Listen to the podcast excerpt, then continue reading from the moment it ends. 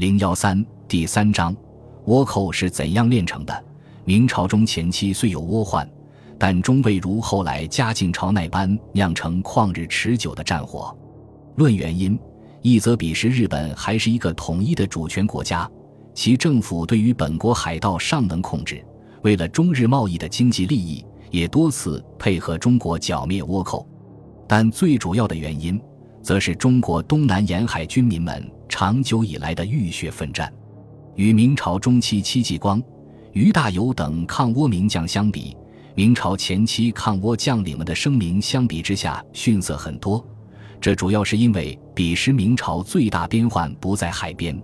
明朝洪武两年（公元一三六九年），苏州指挥副使王占率军斩倭寇二百人，是为大明抗倭战争的第一个胜仗。明洪武二十一年（公元一三八八年）。汤和属下千户李鼎率轻舟三十条，在浙江定海击破倭寇水师，夺大船三条，溺死百人，是大明朝第一次在海上击败倭寇。洪武一朝三十年，倭寇的大规模入侵有七次，其中被明军击溃五次。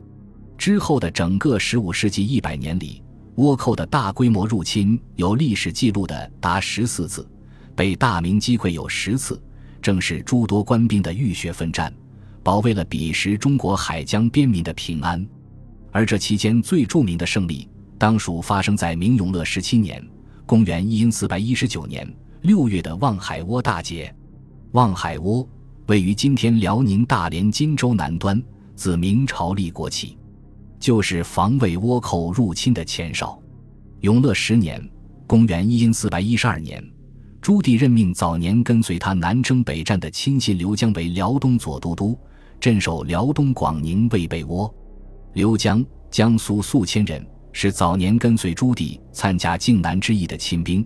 朱棣北征阿鲁台时，曾亲率骑兵冲击阿鲁台后阵，手刃敌人十余，迫使阿鲁台大溃，可谓勇将。刘江到任后，经过勘察，认定离荆州七十里的望海窝乃咽喉之地。遂在当地驻兵严阵以待，他还发动群众，招当地精于水性之良民，在周边海域一带乘小船布控侦察，严防倭寇入侵。永乐十七年（公元一千四百一十九年）六月，侦察到东南海域有火光，确认倭寇即将来袭，立刻调遣精兵在当地设伏。次日，两千余倭寇登陆攻击，刘江不为所动。派属下徐刚埋伏于望海窝山下，另派百户江龙率领他精心挑选的健锐勇士绕到敌后，约定齐举而伏起，闻炮鸣而分击。不久，倭寇进入伏击圈，刘江命令鸣炮，继而身先士卒，奋勇冲杀。明军伏兵大起，艰苦的战斗从清晨打到黄昏，倭寇仓皇逃命到山下樱桃堡内，企图负隅顽抗。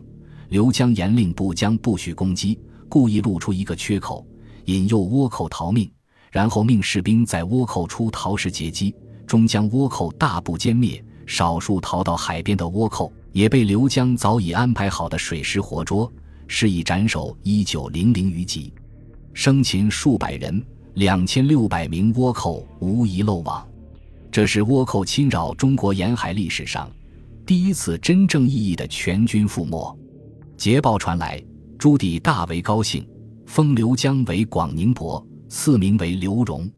当地乡民也自发为刘江修筑真武庙，以表纪念。次年四月，刘江病逝，朱棣甚为悲痛，赐谥号为忠武，安葬于北京永定河畔四平山。今天北京官园南边广宁伯街，就是其先前府邸的遗址。望海窝大捷在明朝前期的抗倭战争里有重要意义。此战后一百年间，除了日本经贸代表团的贸易纠纷外，大规模的倭寇入侵基本消失了。倭寇再次以千人以上规模大肆侵扰，应是百年后嘉靖朝中后期的事了。